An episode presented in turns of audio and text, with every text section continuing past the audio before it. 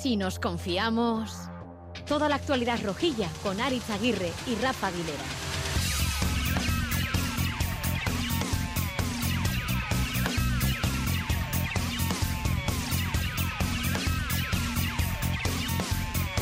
A Racha León, siempre Budimir, mire. Muy Gómez el que marca la jugada de estrategia. Ahí está el golpeo. El punto de penalti, la pelota le cae a David. El gol, gol, gol, gol, gol, gol, gol, gol, gol, gol, gol, gol, gol, gol, gol,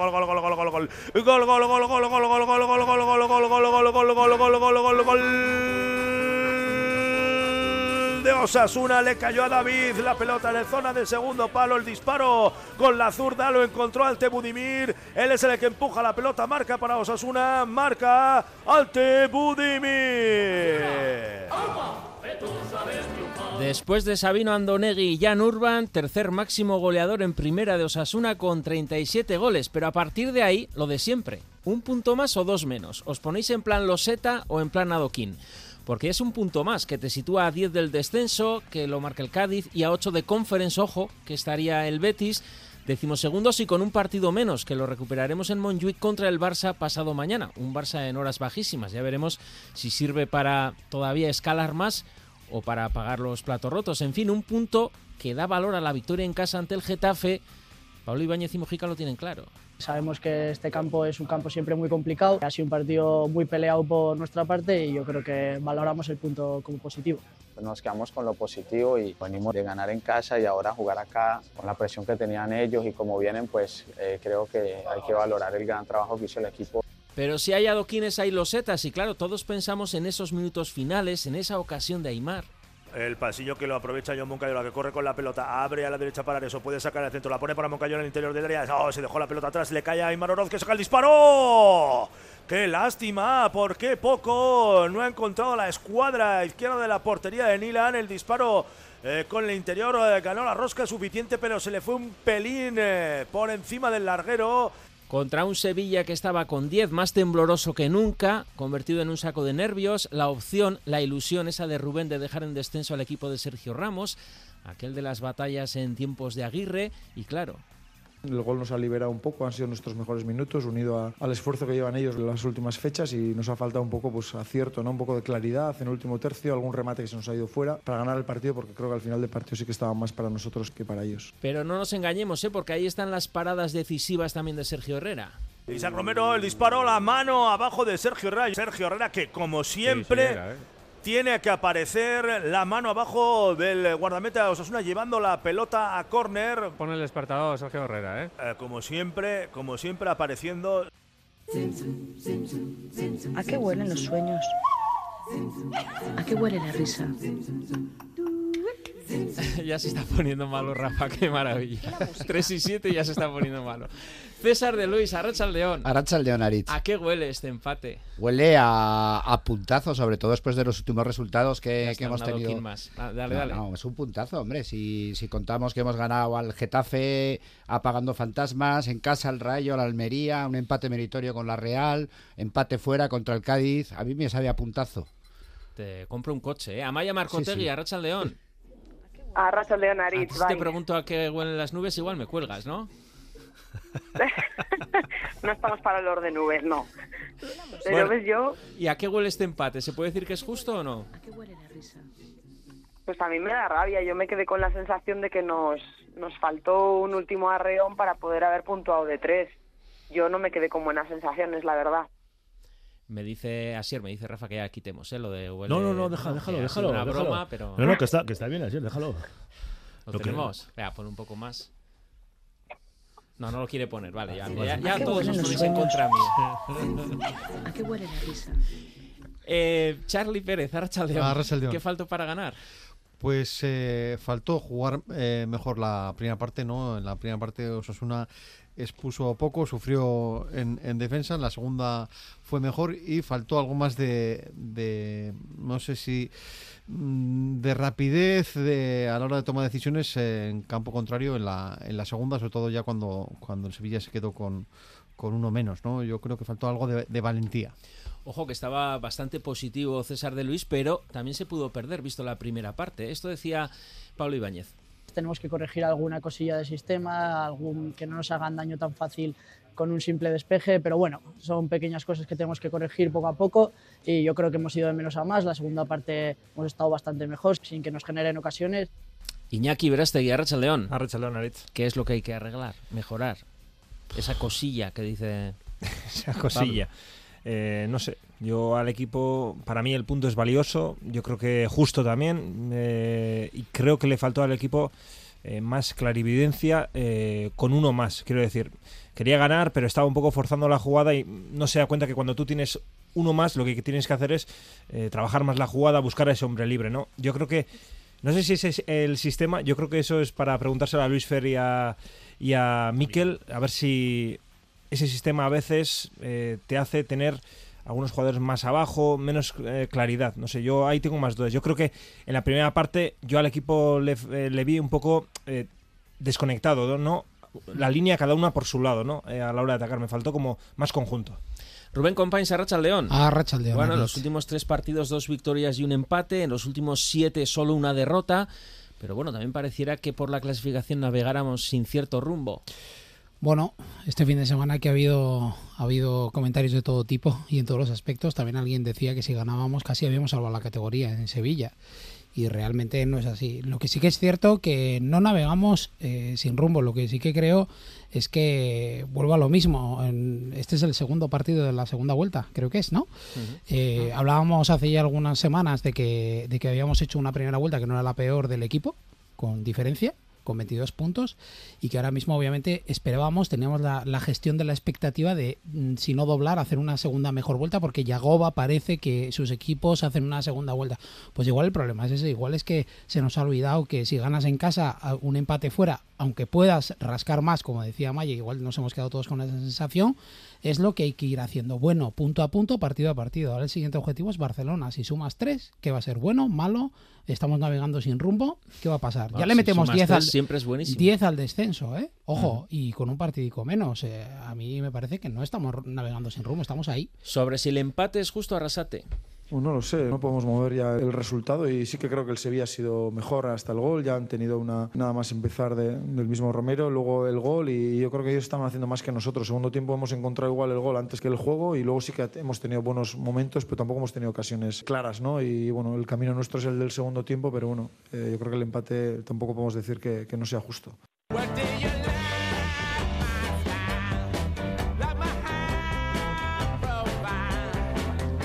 Rafa Aguilera, Arrachaldeón. Arratsaldeon, A ver, bai. ¿Cuántos partidos que tiramos una parte?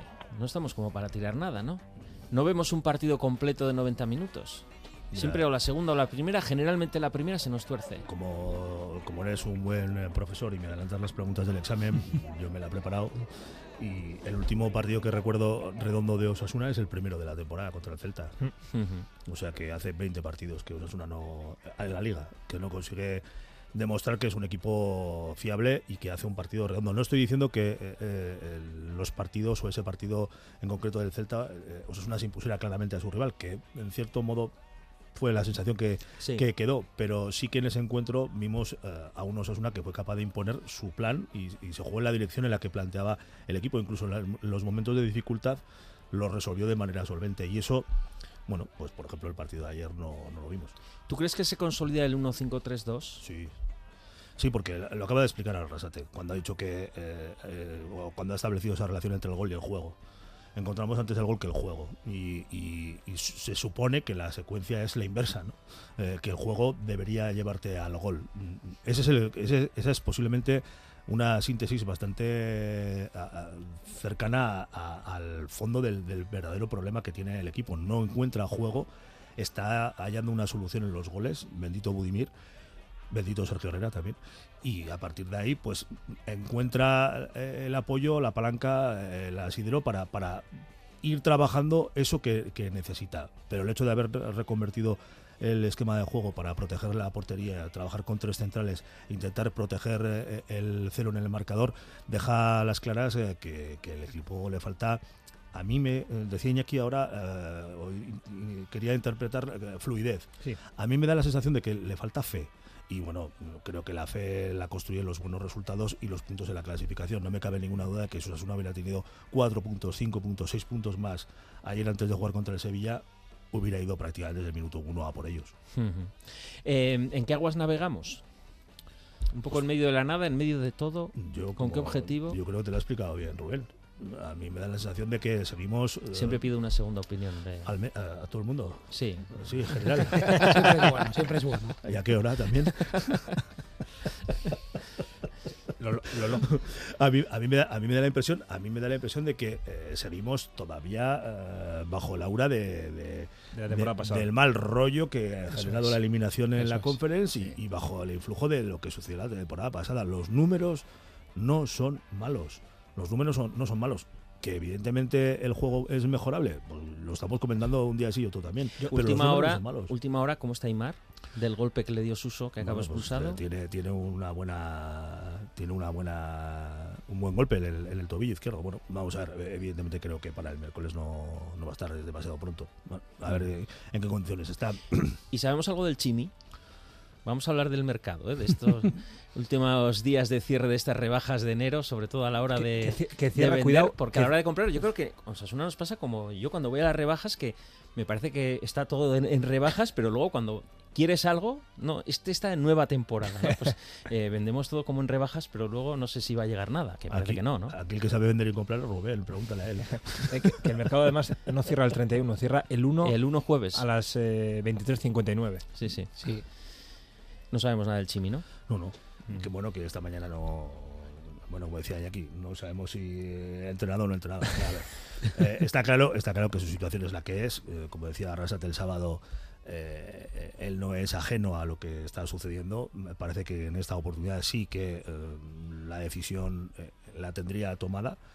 Pero bueno, también escuchábamos ayer y antes de ayer a Braulio y, y a Arrasate el sábado explicando que bueno ellos cuentan con el jugador para, para lo que queda de segunda vuelta. No sé si forma parte de, un nuevo giro de, de tuerca en la estrategia de negociación, pero sí está claro que bueno pues eh, Sí. si, si estamos eh, en un momento ese se parece bastante al final de, de la, de la etapa de- del Chime Ávila en Osasuna, ¿no? Sí, hay mucho rumor en torno al jugador argentino. eh, yo, vamos, estoy convencido de que no va a vestir más la camiseta de Osasuna y que va a salir porque además yo creo que es lo que quiere el jugador. Otra cosa es si será una, buena o una, una mala venta. Según lo que hemos le- leído, pues eh, México dice que 8 millones, el Betis 3, aunque puede moverse de ahí. Bueno. A ver qué, qué pasa estos días. Desde luego, yo, yo creo que si al final se frustra y Chimi tiene que seguir en Osasuna, eh, también eh, la situación del jugador dentro del equipo mm, sale otra vez tocada. Hablamos ahora también del mercado de fichajes. ¿eh? Recuerda que en esta Asamblea Roja estamos en tu frecuencia FM habitual en Radio Euskadi, online en eitv.eus o en la app EITV Nayeran, clicando Radio Euskadi Plus y después de las 4 la tertulia íntegra en la página Si nos confiamos en eitv.eus o en EITV Nayeran, también en arroba si nos confiamos en Twitter y en tus plataformas podcast habituales como Spotify o iVoox. Si nos escuchas gracias a Asier Iriarte, Unañe Uriarte y Javi Martín, los asunistas de Pro, fichajes estos sí caros, ¿eh? los auténticos cracks en la realización técnica para Laua y Zetara Sabaltseco, eso de nos viene muy bien que si nos confiamos somos muy malos, pues para que no nos confiemos de aquí a lo que resta de temporada. Si nos confiamos... Toda la actualidad rojilla en Radio Euskadi.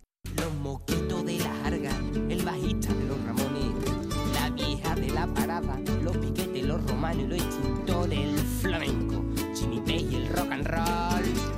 ¿Qué sé yo? Y la droga, el perejil, la garrapata, la pantera rosa, un pistolero y escarlata. Yo me encuentro triste y muy aturdido.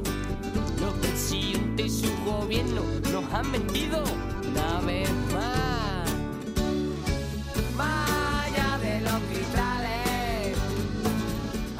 Amaya, uno más de los delincuentes, un punto más, pero más flamenco que rock and roll, ¿no? Hombre, rock and roll seguro que no, desde luego. Eh, sobre todo, eh, como decíais antes, en la primera parte. El equipo estuvo rasplón, no hubo manera de, de liderar el juego y desde luego, y a mí es lo que más me preocupó, el Sevilla nos, nos ganó sobre todo en intensidad.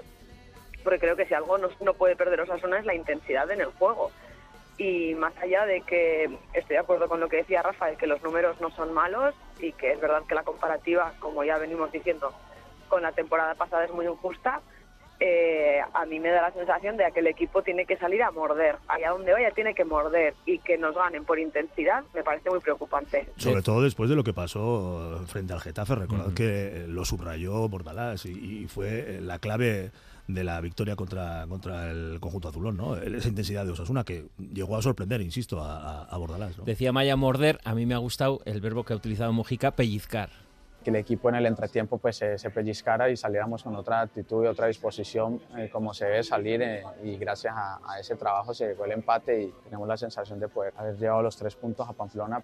Iñaki, del partido de ayer, ¿qué te preocupa y qué te da esperanzas? Bueno, me preocupa sobre todo esa falta de fluidez, ¿no? Que yo le vi al equipo en la primera parte, ¿no? Eh, incapaz de dominar contra un Sevilla que a mí tampoco me parecía un Sevilla del otro mundo, que se encargó de prácticamente hubo un jugador en el campo del Sevilla y ese jugador eh, bueno, Isaac, Isaac eh, lo hicimos internacional o se hizo el internacional solo con un jugador y un par de balones largos, tuvo a toda la defensa, bueno, bailando, ¿no? Eh, yo veo que en ese partido en el que tampoco veo un gran Sevilla, la incapacidad de dominar es lo que me genera más, bueno, más inquietud, ¿no? y por eso he dicho antes lo del sistema. O igual el sistema también no está tan bien aplicado para algunos jugadores en ese tipo de contextos, ¿no? Igual es más eso. lo bueno es, lo malo también es que dice Mojica, bueno, pellizcar no, el pellizco te lo da el gol. Eso es lo que te hace cambiar, porque encuentras otro juego para mí, porque el Sevilla no da su mejor versión y porque se empequeñece después del gol. Para mí esa es la clave del partido. Que tú encuentres el gol y el Sevilla sea el Sevilla de toda la temporada, ¿no? El que tiene miedo, el que se mete atrás, el que hace muchos fallos, ¿no? Yo ahí veo la parte negativa. La parte positiva es que luego el equipo, como en esta temporada muchas veces, sabe reaccionar, ¿no? Eh, a mí el equipo ayer en la segunda parte, después del gol sobre todo, no me disgustó. Le faltó un poco más de tiempo con uno más, yo creo, para, para tener alguna opción más clara. Y ha marcado nueve partidos, en nueve partidos fuera, en, en nuevos partidos de fuera. César. Eh, yo, a ver, eh, a mí de, de, lo de ayer me preocupa, como, como a todos me imagino, como nos gusta decir aquí, esos ruidicos, esos fallos defensivos, esos pequeños desajustes, pero bueno, a mí ayer el equipo eh, fue de menos a más, a mí me acabó gustando mucho. Eh, como dice Rafa, es un equipo que está en construcción. Como dice Rafa, se está buscando el gol antes que el juego. Paciencia, el Sevilla también tiene sus urgencias, también tiene que apretar. Está en casa con 45.000 espectadores, con un nuevo mister. Eh, a mí, la verdad, eh, o sea, preocuparme, eh, pues me imagino que como a todos un poco la actitud de la primera parte, pero bueno, eh, la actitud de la segunda me da muchas esperanzas. Rubén. Eh, yo es que estoy un poco con, con el tema de, de, lo que no. Yo, no, sé si, no sé si habéis fijado, pero hay una cosa que, que, a mí me llama la atención: es que la parte de atrás, me refiero a, a la portería, tenemos un jugador que está quizá destacando partido a partido. Arriba también, eh, Budimir creo que está demostrando que está destacando. El centro del campo creo que está medianamente armado con este nuevo esquema que, de jugadores que, que Yagoba está apostando últimamente, pero sí que es cierto que sigo pensando que nos cuesta jugar fácil y que pillando a un Sevilla como pillamos en horas muy bajas, como decía Iñaki, un Sevilla que realmente eh, tenía mucho más que perder, porque si hubiese perdido no sé qué hubiese pasado allí y demás, los últimos pases, las últimas definiciones de, de, la jugada nos cuesta buscarlas y eso al final a mí me preocupa que nos atascamos solos. Tenemos a un jugador como Iker Muñoz, que a mí una de las cosas que más me sorprende de este chaval es lo fácil que juega. Sea, lo sencillo que se apoya, lo cómo quiere desatascar jugadas y demás. Sin embargo, hay otros que tratan de buscar eh, jugadas un poco más complejas y creo que eso nos hace no tener ocasiones claras. Y obviamente ya vemos que con tener muy pocas eh, metemos gol fácil. A, a, mí me preocuparon ayer dos cosas, una en ataque y otra en defensa. En defensa, eh, claro, eh, en la foto, en los goles y en las ocasiones sale, pues sobre todo Catena, los centrales, pero también eh, hay que ver que en el centro del campo nos costaba porque eran estaban los jugadores libres para hacer esas, eh, esos pases en, en, largo. Yo creo que ayer hubo un problema en el centro del campo a la hora de cómo defender y también a veces Budimir y Raúl discutían sobre quién eh, sí. perseguía al que tenía el balón. Claro, claro, eso, es Había que... un desajuste, eso en defensa. Y en ataque, eh, si por algo destaca Osasuna y siempre que Osasuna juega son los laterales, ayer tanto Mojica como como Rubén y luego, luego Areso no tuvieron una tarde buena. De hecho, apenas eh, tuvieron ocasiones para, para sumarse al, al, ataque. ¿no? Entonces, bueno, hay que seguir ajustando ese 5-3-2. Yo creo que queda trabajo y me, me sorprende, no sé, al final ha apostado por Moy, por quitar a Aymar del, del 11. Yo creo que Moy tampoco está muy cómodo en este, en este esquema. No, yo creo que el tema es que si va a seguir apostando por este 11, yo le veo que tiene dos problemas. Uno es que si el Chimi no, no va a participar, tienes dos delanteros, a ver quién va a jugar luego, porque eh, luego está Arnaiz, pero es un perfil totalmente diferente, ¿no? Y luego lo que dice eh, Charlie, ¿no? Hay que ajustar un poco más las piezas o que las piezas eh, igual entiendan un poquito mejor su función, ¿no?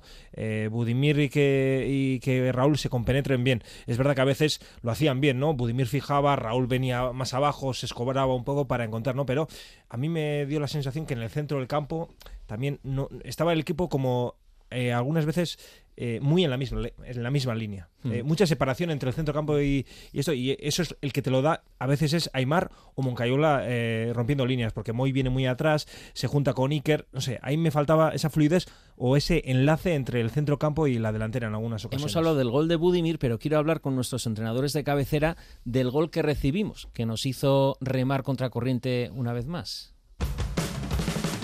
Lo que el rojo no ve y la roja tampoco. Gol del Sevilla. El gol del Sevilla sorprendió fácil el hecho. Sevilla en un saque de banda. A ver, lo fácil que se ha ido Isaac de Catena ha sido como. de esp- estaba eh, Isaac de espaldas, le ha dejado girarse, recortarle. Un saque de banda que te hagan y- ese gol. Pues nos deja fríos, pero Sí, fríos, sí. ¿eh? Miquel González, Arrachaldeón. Arrachaldeón, Arich, ¿qué tal? Bien, Luis Fernando Dadí, Arrachaldeón. Arrachaldeón, ¿qué tal estamos? Pues aquí intentando descubrir a qué sabe el punto, ese empate en Sevilla, que igual ahora os pregunto, pero directamente quiero saber qué cadena de errores habéis diseccionado del gol que nos mete el Sevilla y quiénes salen en vuestra foto. Radiografía quirúrgica, Miquel. Yo lo veo dos, dos grandes. Hay uno de concepto, en una defensa de tres. Yo creo que Juan Cruz está demasiado lateralizado, por decirlo de un modo. Tiene mucha distancia con Catena y por eso no llega a la cobertura. Y luego hay un error individual gravísimo que es el de Catena porque va muy blando. Y no fue la primera, la única vez que fue en el partido así. Fue muy blando, fue sin contundencia y le ganaron la, le ganó la partida. No vi muchos más fallos, ¿eh? pero vamos, esos dos en un saque de banda te matan. Luis Fer, ¿qué más quieres añadir sobre los fallos en el gol encajado? Falta un poco de concentración a la hora de encimarle antes de que ya, digamos, eh, esté sacando el jugador. Es cierto que sacan muy rápido, que sacan unos metros más adelante y es cierto que hay esa distancia que le da Catena para que reciba de, digamos, de espaldas y se pueda girar. Si igual está un poquito más concentrado y le está encimando antes, eh, ese giro ni lo puede hacer, ¿no? Lo demás lo dijimos eh, ayer, evidentemente. Poco contundente en el, en el uno contra uno y, y estoy de acuerdo, también lo dije ayer.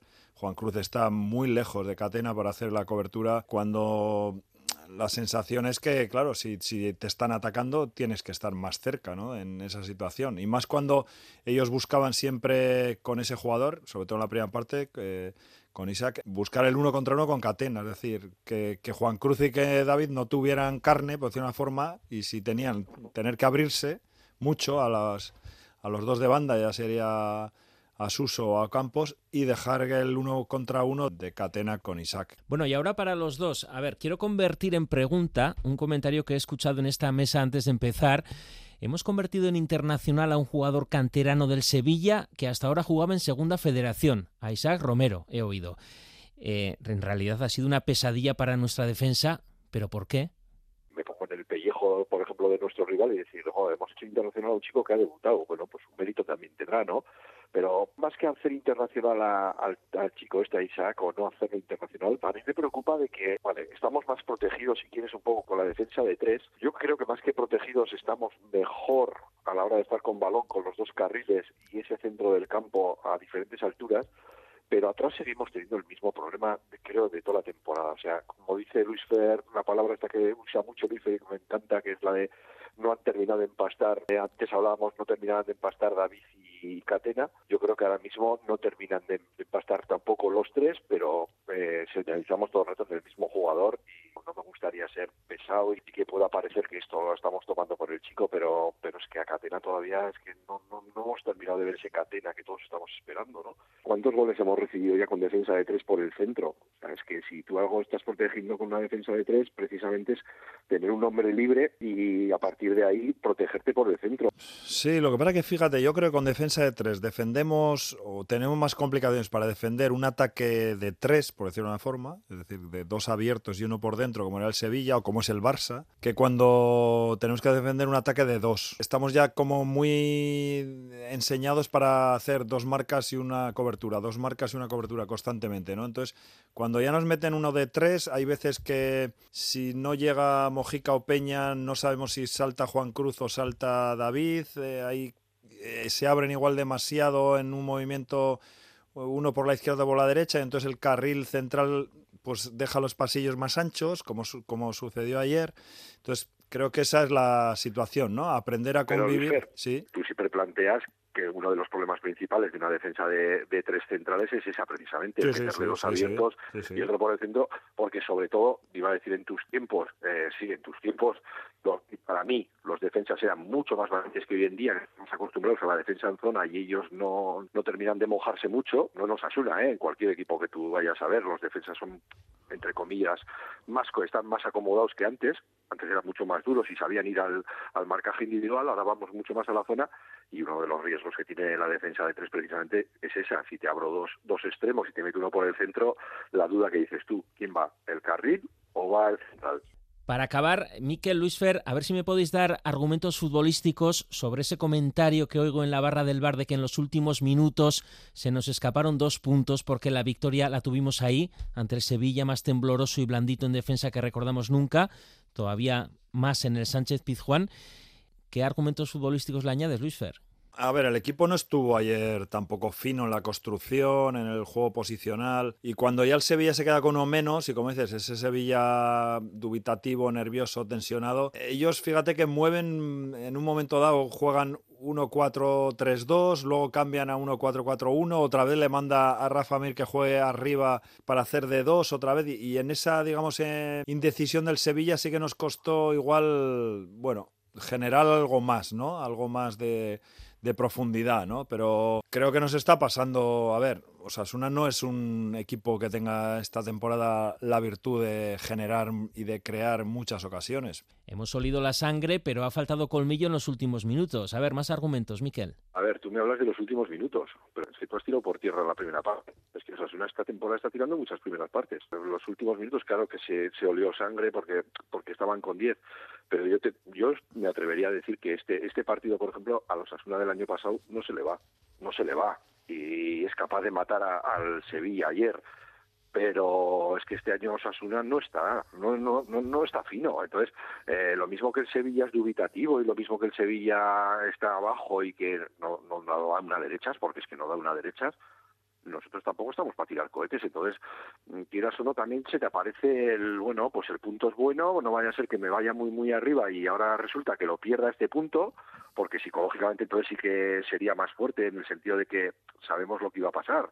Si ahora estamos pensando que hemos perdido dos puntos, imagínate si encima se nos va con 10, se nos va ese punto que teníamos. O sea, es que las navajas iban a afilar seguro la sensación que hay es que como voy al Pizjuán ante un Sevilla que no es nada, pues pues los tres puntos tienen que venir a Pamplona seguro, pero es que no, no, no- yo no lo veo tan tan así, ¿eh? porque tampoco es que estamos para, para tirar muchos cohetes nosotros.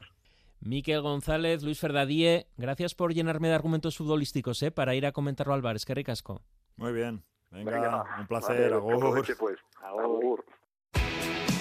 Flores y macetas.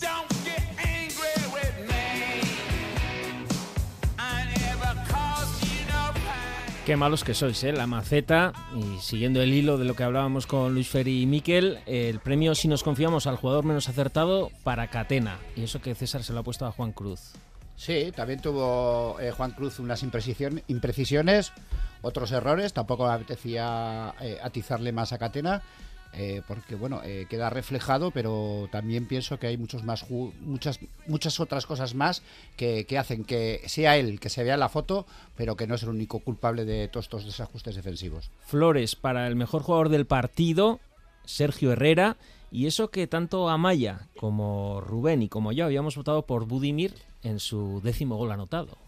Sí, yo, a ver, yo es que considero que es que los goles son lo que hay que ir buscando para sumar puntos. Entonces, si nos eh, lucramos y obviamente, pues, pues el amigo Sergio hizo un partidazo porque si no podíamos haber enchufado, pero sí que es cierto que necesitamos goles y ese, ese instinto goleador que tiene y ese trabajo que, que derrocha Budimir partido a partido, creo que es eh, más que eh, interesante para destacar.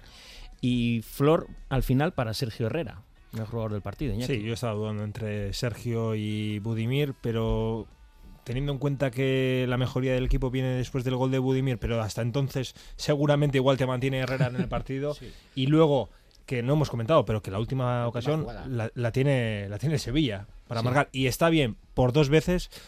Para mí fue clave Herrera, pero bueno, también se lo podía haber dado a Budimir. Mejor jugador de casa, Charlie, para Iker Muñoz.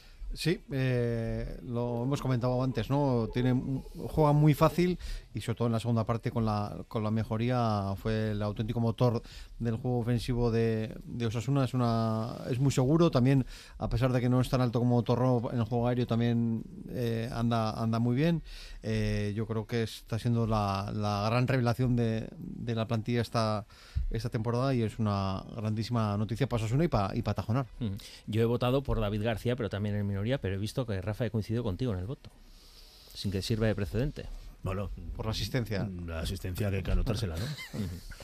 Fue asistencia. Y, no, y luego también fue resolutivo en algunas acciones de cruzarse. en una yo creo que David, eh, David, García, David García está recuperando sensaciones. No ha sido una primera vuelta a su nivel, al que nos había acostumbrado la temporada pasada, y tengo la impresión de que y mira, y quizás eh, pueda establecerse una, una, una, una, conexión entre lo que está pasando con el equipo y su rendimiento individual, pero creo que efectivamente en estas últimas semanas eh, ha dado un pasito hacia adelante, ¿no? Y eso sin duda es una gran noticia. Vamos a ver si otros de los que eh, también la temporada pasada eran pesos pesados en el, vestuario consiguen dar ese paso adelante y, eso redunda en el rendimiento global del equipo, porque el otro día, o sea, el otro día ayer pues, hubo un momento en el que la cámara pasó por el banquillo de Osasuna y en el banquillo de Osasuna estaban sentados allí Moncayola, Lucas Torró y el tercero era el Mar, me parece, los tres juntos. Y eso. De, de, hecho lo destacaron, ¿eh? los, tres juntos.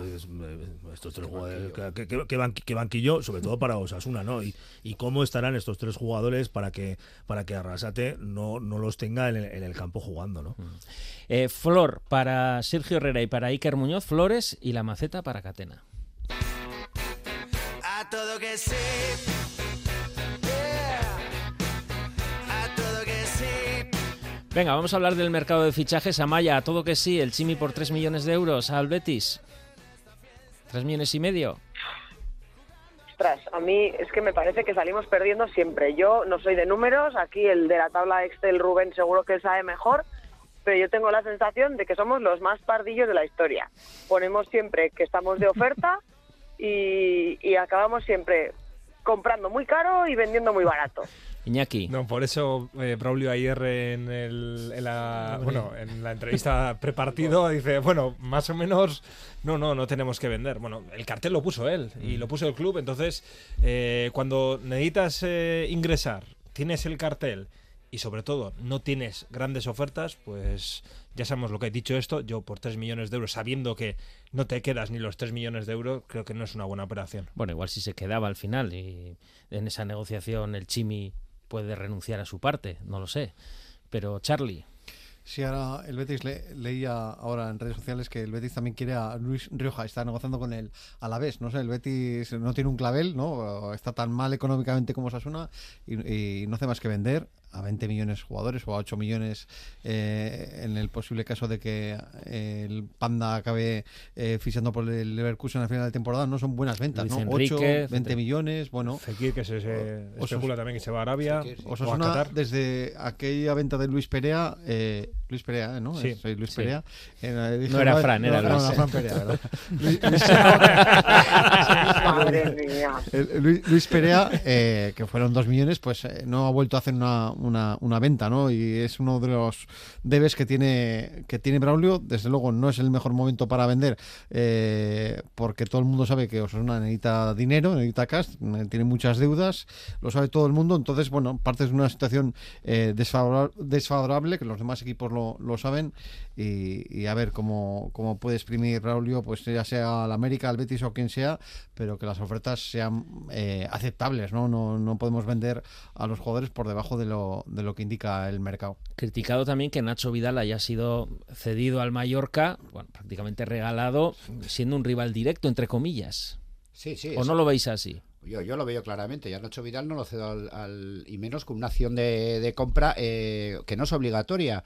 Otra cosa es que digas, bueno, pero es que estamos reforzando un rival directo. Lo mismo también que si reforzamos al Betis por 3 millones por el Chimi. O sea, yo tampoco lo veo. Y tampoco me gusta. Y yo no sé si económicamente hará tan- habrá tanta urgencia por recoger ese dinero o es que no queda más remedio eh, venderlo por ese precio. Pero es que creo que además estás creando precedentes a la hora de la venta para futuras ventas. Y no me gusta. No me gusta regalar. No, lo Nacho Vidal, yo creo que lo sacaría del contexto del Chimi, ¿no? De, yo creo que es. Ya se estaba viendo que era residual para Yagoba, él quiere jugar y probablemente volvemos a lo de no hay más ofertas.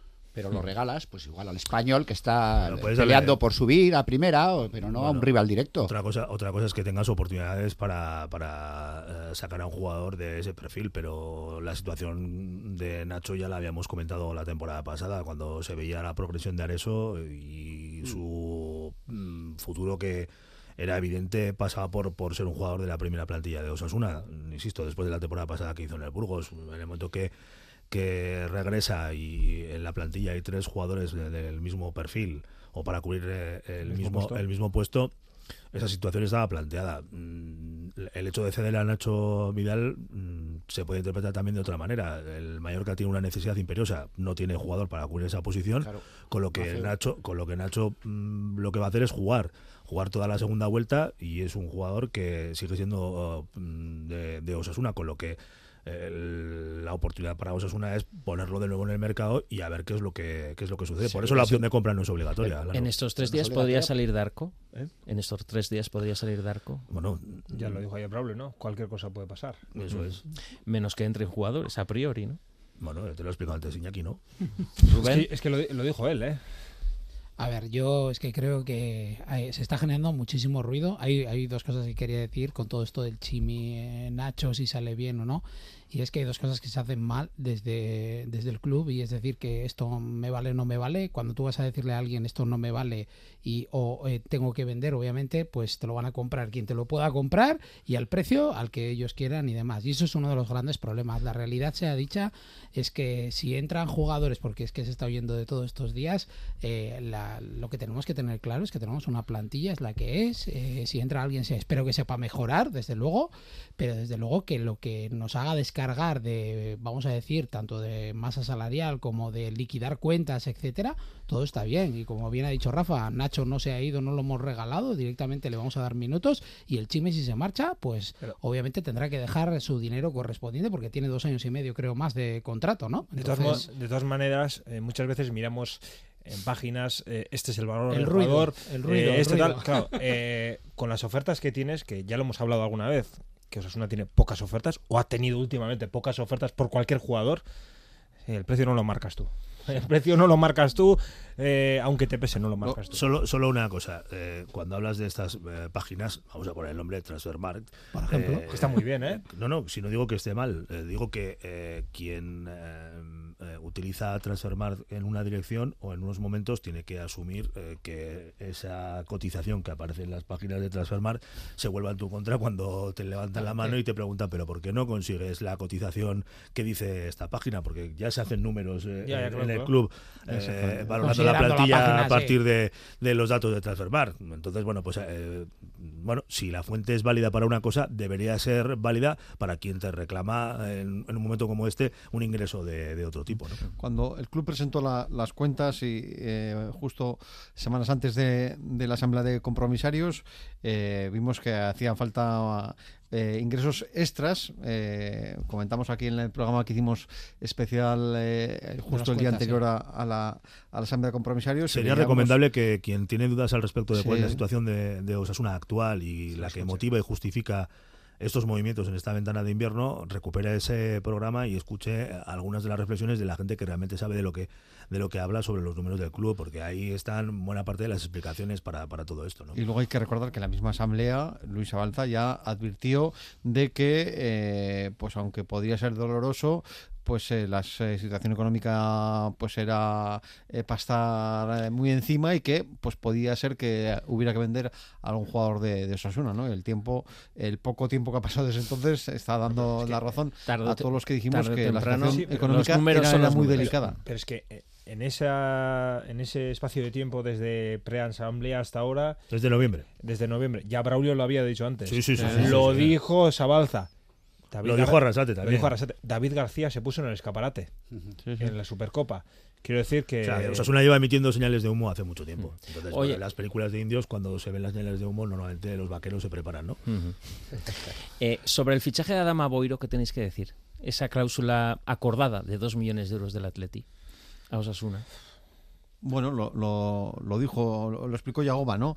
Eh, hay cuestiones que no se han explicado eh, y es eh, qué hubiera pasado si Adama eh, hubiera participado en algún partido con el primer equipo, si hubiera subido la cláusula, qué pasaba si en verano seguía, si hubiera subido la cláusula y su sueldo. Bueno, son cuestiones que no se han explicado.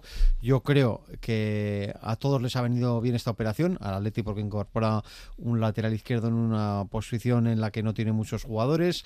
El jugador, por supuesto, ve aumentada su, ficha y Osasuna pues eh, vende, eh, recoge un, un dinero que con el que igual a, prime- a, a priori no, no contaba y le viene eh, le viene muy bien, ¿no? Sería que al final se han juntado una serie de astros y a todos todos contentos en la operación, aunque la afición pues eh, siempre cuando viene el Atleti pues pues duele con, con Adama o con, o con otros jugadores. Sobre todo con- si es un cadete ya nos ponemos Sí, a temblar sí, con sí, sí. Iker Quintero. En el caso de Adama parece que deportivamente por ahora el cuerpo técnico no lo veía para lo dijo subir Yagoba, al ¿no? primer estaba quemando etapas pero dijo a medio plazo A corto primero y luego dijo medio. Y, y nadie sabe si luego va a triunfar o no. Bueno, pues eh, Osasuna ha dicho, ante la necesidad que tengo ahora, yo priorizo el dinero que me va a dar ahora. Eh, que luego igual sale de jugador de primera división, pues puede ser, porque el jugador también, si seguía quemando etapas, yo creo que probablemente podría haber llegado al, al primer equipo por dos motivos. Uno, por sus condiciones y otro, porque en el equipo también había esa vacante y teniendo las arcas como tienes, yo creo que hubiera llegado. Hombre, eh, también él, yo, yo voy a respetar todo, pero él también ha querido irse, ¿no? Entiendo. Sí. Porque Sí, ha visto claro. que no tenía sitio o por lo que quieras, pero también se ha querido ir alguien. Quiero decir, no, porque Aymar, ¿cuántas veces le hemos pedido también a Yagoba durante los años antes de que debutase? Sí. Aymar, ¿dónde está? Porque Aymar ya había debutado. ¿Dónde está? ¿Dónde está? Quemó su proceso paso a paso y llegó aquí. Antes de que llegase ese proceso, pues ha habido una operación que parece que ha resuelto con todas las partes contentas. ¿no? Hablas de Aymar, hay gente que pensaba ya antes que tenía que haber debutado. Pues y, yo, y yo creo que, ya, ya, pero además yo creo que, que no creo que el salto que ha dado para jugar en primera a jugar a, a primera red lo hice en dos meses, que es justo lo que pasa el tiempo de, de pasar de ahí a ahí. A mí, que, volviendo al tema de Adama, eh, soy imparcial. Para mí es un portento físico, es un chaval que me parece un futbolista tremendo, que es un chaval de casa, que no sacamos un lateral izquierdo, ni, ni me acuerdo desde cuándo de la cantera, igual desde Nacho Monreal, y a mí, a mí la verdad que me ha dolido. Y entiendo, ¿eh? Eh, igual luego con el tiempo da y quita razones, seguramente. Igual es un futbolista de primera división, igual no acaba siendo un futbolista de primera división, y decimos, oye, qué buena venta en su día, o qué buen pago de cláusula, los dos millones.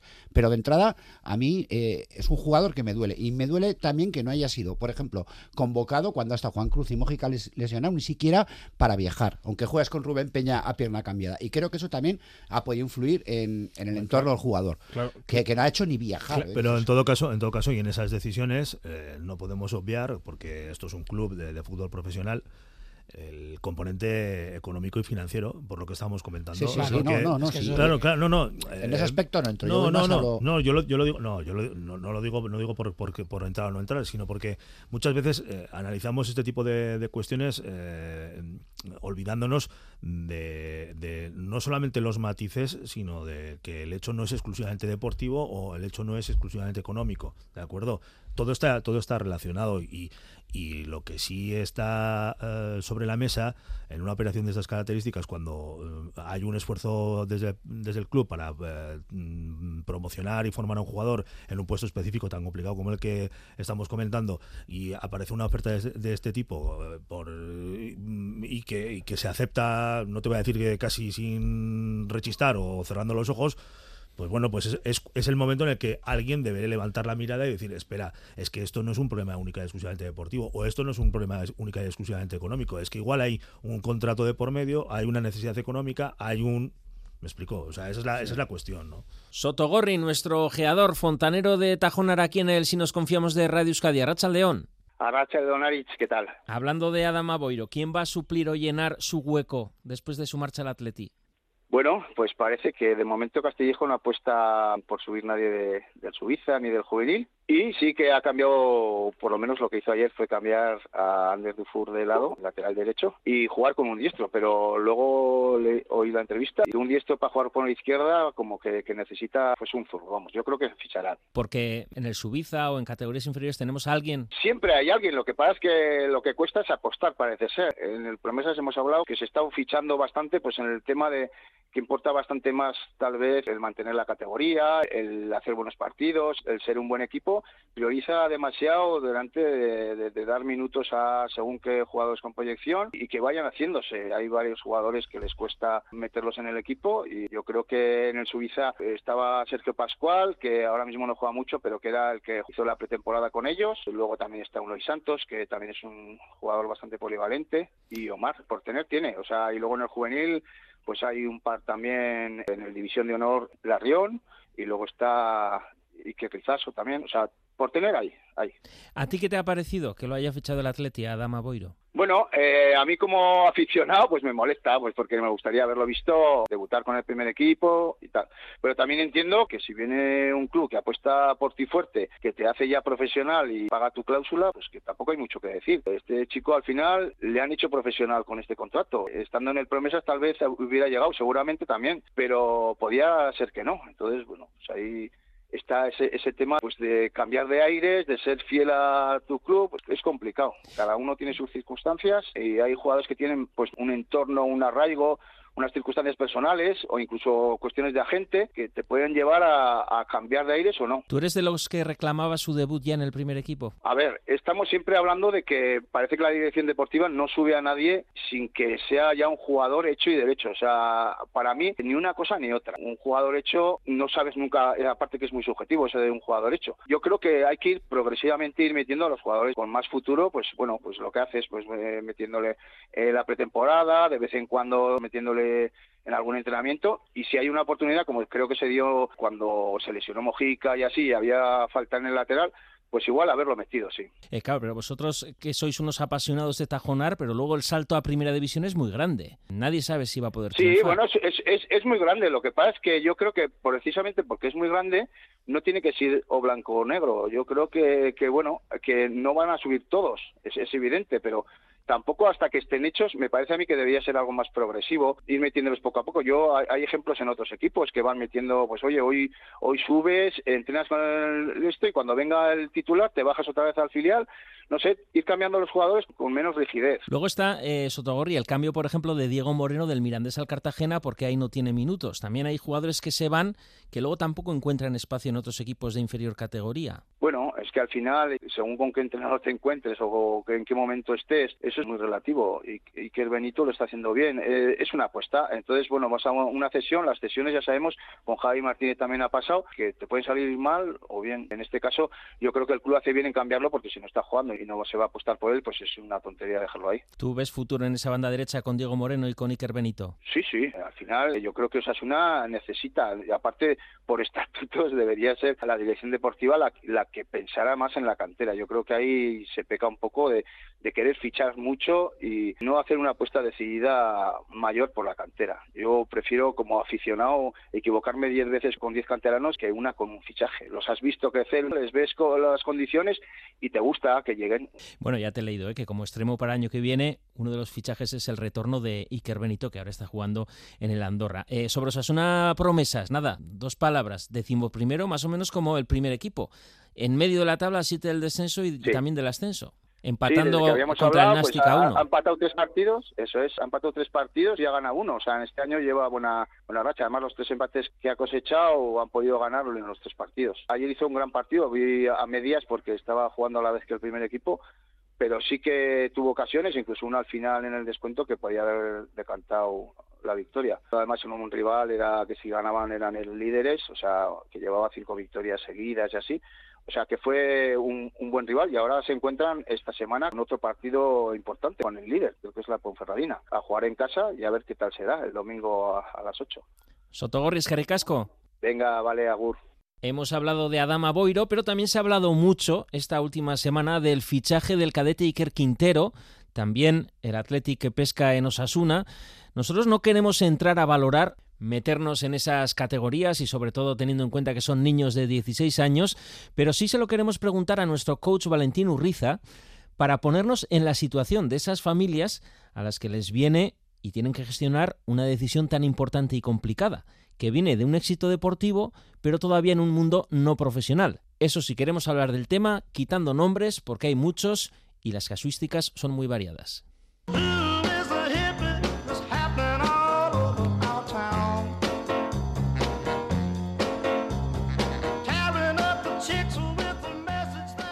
Valentín Urriza, coach particular del Si nos confiamos, a León. Arrachaldeón Arich. Vamos a ver, cuando hablamos del fichaje de un cadete de 15-16 años que cambia de ciudad, de equipo, en un entorno de ruido mediático y de disputa profesional o comercial entre dos clubes, ¿eso a qué nivel influye en el jugador o jugadora? Bueno, evidentemente influye muchísimo. Los jugadores y jugadoras en formación eh, tienen tres claves que interfieren en su rendimiento, ¿no? El entrenador, el entorno familiar y el entorno de los iguales, ¿no? Que son los amigos. Primero creo que el chaval tiene que elegir lo que tiene que hacer y para mí el papel de los padres en este momento es fundamental, ¿no? La familia debe ser el apoyo social y emocional del chaval. La familia es también quien traslada la información al chaval de cómo va evolucionando, su disfrute, el dominio del proceso, más allá del resultado. Y por encima de todo hay una clave en el comportamiento de las familias, que son las creencias y expectativas que tienen si condicionan o no la práctica deportiva del hijo, ¿no? Esas expectativas. En un chaval tan joven es clave todo el entorno que lo rodea. ¿Tú limitarías, Valentín, esos fichajes por edad o categoría, ya sea por normativa o por ley? Hombre, limitar es una palabra fuerte, ¿no? Porque además no hay una edad concreta para volar de un club a otro, ¿no? Cada perfil es diferente y además sus entornos, las familias, los amigos también lo son. Lo ideal para mí es que crezca y se desarrolle en ese contexto, tanto como jugador como persona. Pero bueno, eh, dicho esto, habría que analizar eh, cada caso, su personalidad. Yo personalmente no sería partidario de que un chaval abandonara el nido o su club antes de la fase de rendimiento, ¿no? Que, que está bien a ser a partir de juveniles. Pero bueno, es una opinión personal. Hablabas de la importancia del nido antes de volar, que es muy importante. Es fundamental. Pensemos que son críos, que son chavales que están en desarrollo, ¿no? Si tú te vas a otro equipo, pierdes absolutamente todo eso. Y entonces eh, eh, crear un escenario paralelo o alternativo a un chaval en crecimiento, pues es muy duro. No vamos a personalizar ni a poner nombres, que la casuística es muy variada y puede haber de todo, jugadores, jugadoras que salgan beneficiadas y también perjudicadas, pero en general, en aquellas familias que se recibe una oferta así, suculenta, también muchas veces se puede pensar, y si digo que no, igual pierdo un tren, que luego no vuelven esos trenes, pasan y si no los coges igual ya no para. Bueno, para mí eso es falso. Eh, si un chaval vale al final, sale. Y si sale, eh, lo buscarán, quien sea, ¿no? Pues equipos con más poderío económico o lo que sea, ¿no? Y eso de que pasa un tren, cuando estamos hablando de chavales de 16 años, no estamos buscando trenes, estamos buscando su desarrollo como persona, insisto una vez más, y, y en este caso es a través del fútbol, ¿no? Yo no me creo de eso de que pasa el tren, como tampoco entiendo el tema de los representantes, ¿no? Eh, como dice un amigo mío, los representantes son un mal necesario, pero en los adultos, pero en chavales estoy totalmente en contra. Me da mucho coraje ver que jugadores de 11 años ya tienen representantes para esa oportunidad, como tú dices, de que pasa el tren, ¿no? Lo cual,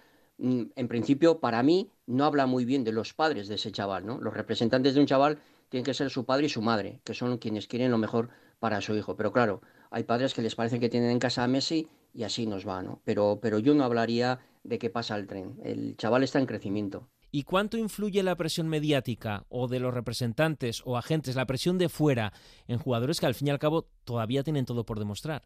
Pues evidentemente, claro que influye. Desde el momento que, que un chaval de 11 años, fíjate, estamos hablando de 16, pero incluso de 11 años, ya sabe que tiene representante, pues eso influye, ¿no? Porque aunque en un principio pueda tener un cierto ego y decir, joder, pues yo tengo representante, pues no deja de ser una presión de exigencia al chaval, ¿no? Y también influye lo que le llega de fuera, que puede ser del club, de la afición o incluso de los intermediarios.